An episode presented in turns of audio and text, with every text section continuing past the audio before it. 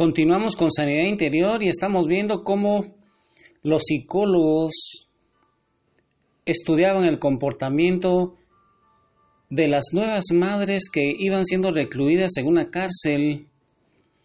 Ellos querían saber si podían predecir cuáles madres iban a quedarse con sus hijos y cuáles iban a darlos en adopción. Y dice que las madres todavía no sabían si iban a quedarse con sus bebés o no se iban a quedar con ellos.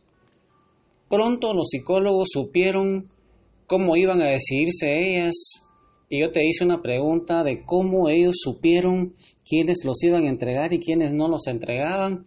Estamos viendo cómo cuando nosotros no recibimos las necesidades básicas en nuestra infancia, entonces vamos a padecer muchos problemas en nuestra etapa adulta dice que las madres que al final se quedaban con sus niños, al recibirlos en sus brazos, tocaban la cabecita del bebé con la yema de los dedos y luego con toda la mano lo iban desenvolviendo, le contaban los deditos de las manos, le miraban los brazos, le miraban el abdomen, las piernas, y le contaban los deditos de los pies.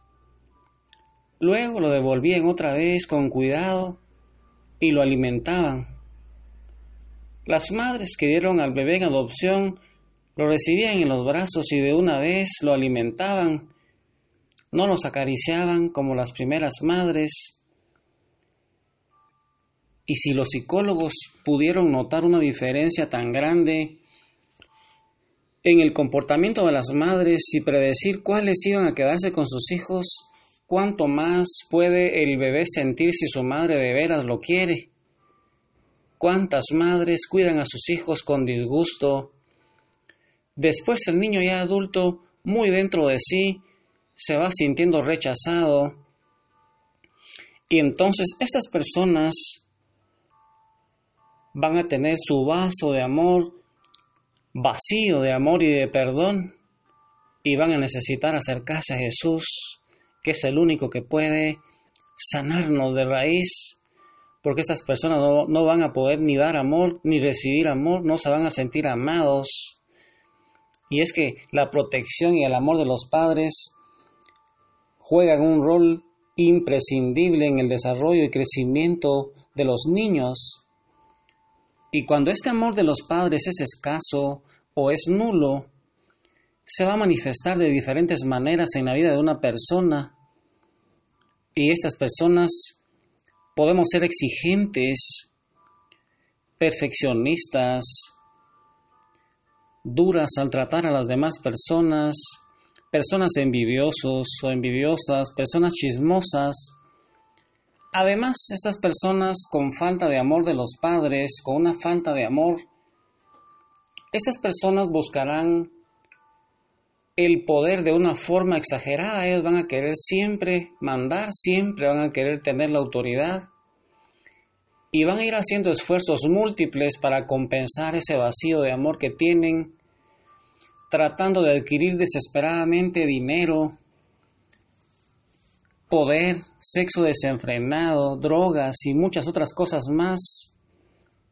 Y estas personas generalmente no lo miran a uno fijamente a la cara, son personas inseguras, pueden ser personas celosas, desconfiadas, tristes, sobre todo si la falta de amor o rechazo de los padres sucede antes de los cinco años. Y es que la autoestima, quizá tú has escuchado que es la autoestima, es un proceso que tiene varias fases para su desarrollo y el cual puede ser interrumpido por la falta de amor o aceptación de los padres. Y la autoestima tiene fases, tiene cinco fases para irse formando en los primeros cinco años de la vida. La primera fase es la intimidad, y la intimidad, hermano, es necesaria, como vimos en ese ejemplo de las madres que, que se quedaban con sus niños y las madres que iban a adoptar a esos niños.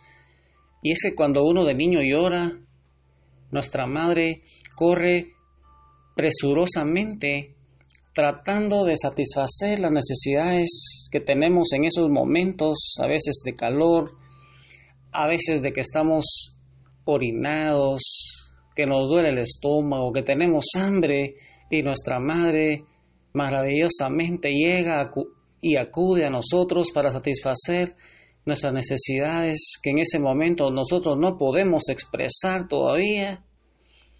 Y generalmente sucede esto en el primer año de vida.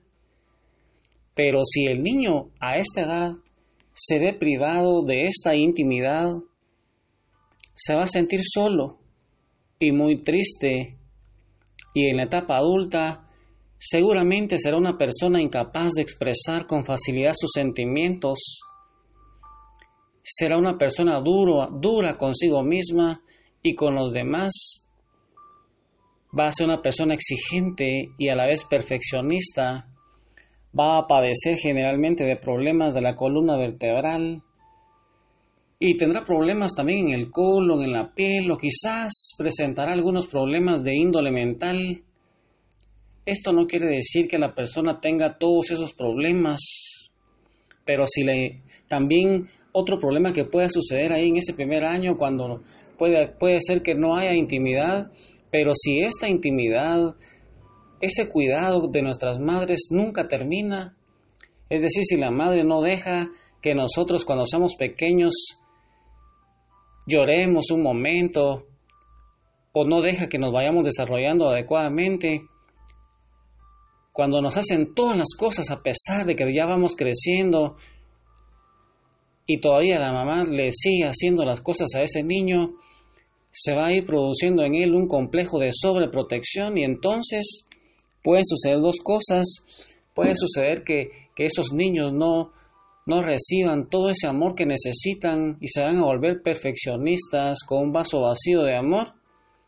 O que nunca se les termine de ayudar y entonces van a padecer complejos de sobreprotección en donde mami va a estar viendo a esos niños de 40 años todavía. Y entonces qué importante es que nuestra autoestima se vaya formando ahí en esos primeros cinco años de la vida. Recuerda entonces que la autoestima tiene cinco fases. La primera de ellas es la intimidad y la segunda fase es la separación. La separación es un evento necesario en nuestra vida y esto generalmente sucede entre el primero y segundo año de vida.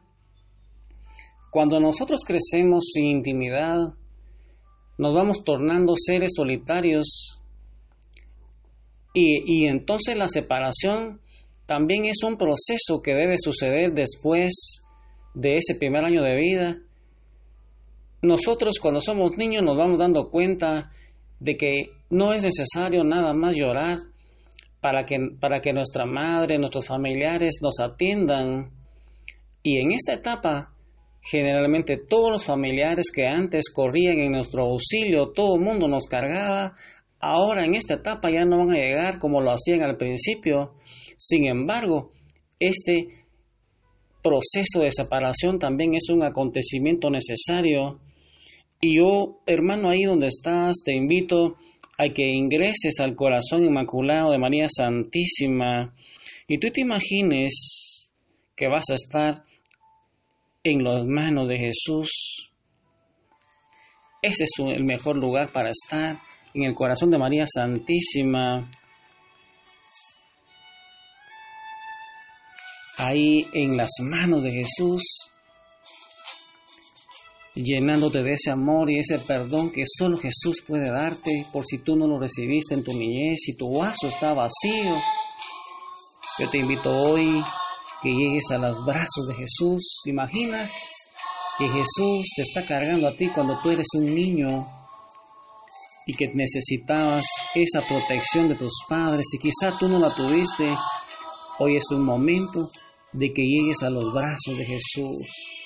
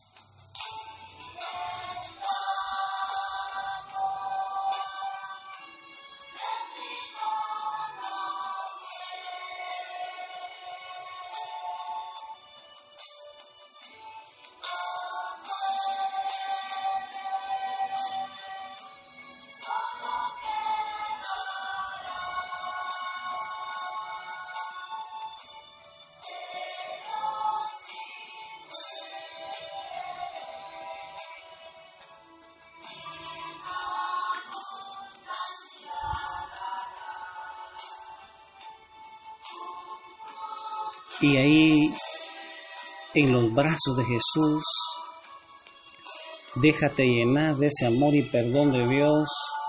Ingresa al corazón de María Santísima, que es esa madre que Jesús nos dejó en la cruz del Calvario. Yo te exhorto hoy, hermano, a que le abras el corazón a Jesús, lo dejes entrar para que Él vaya a reparar todas esas grietas, toda esa falta de amor, esa falta de intimidad que quizá tuviste ahí en tu primer año de vida.